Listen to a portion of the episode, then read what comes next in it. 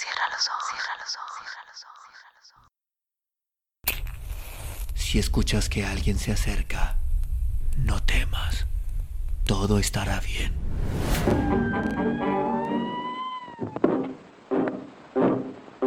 Folks, I'm going down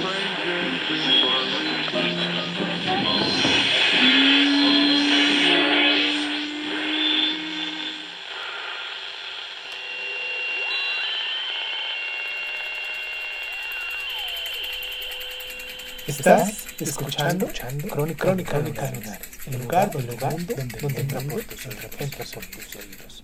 Bienvenido. De la picadura de la víbora. Frederick Nielsen.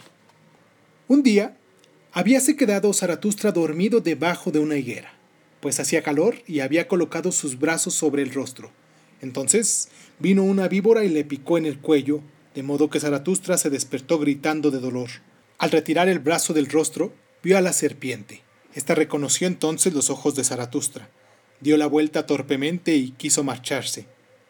No, dijo Zaratustra, todavía no has recibido mi agradecimiento. Me has despertado a tiempo. Mi camino es todavía largo. Tu camino ya es corto, dijo la víbora con tristeza. Mi veneno mata. Zaratustra sonrió.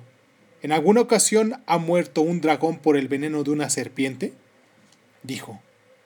Pero toma de nuevo tu veneno. No eres bastante rica para regalármelo.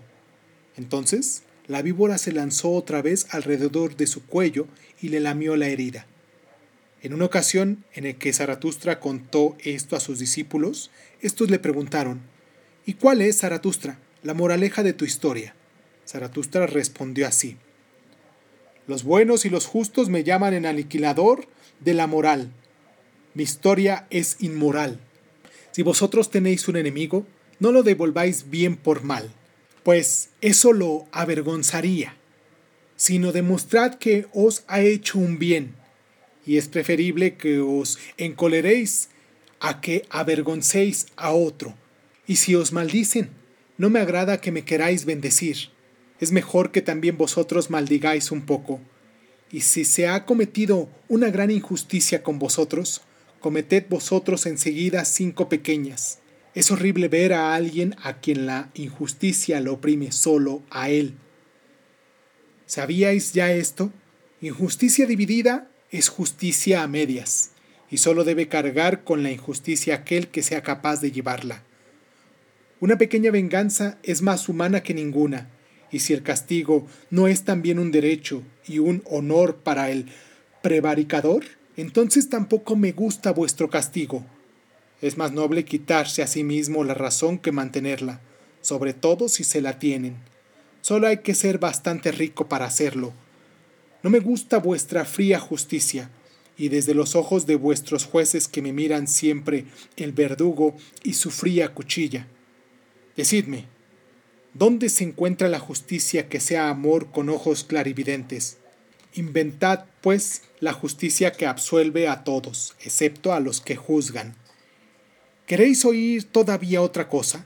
En quien quiere ser radicalmente justo.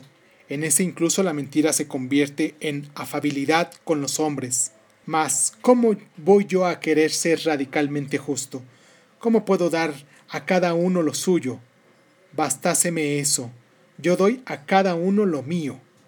En fin, hermanos, cuidad de no ser injustos con ningún eremita.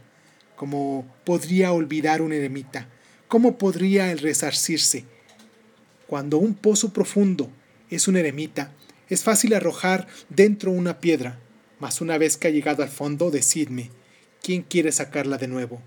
Guardaos de ofender al eremita, pero si lo habéis hecho, entonces matadlo además. Así habló Zaratustra.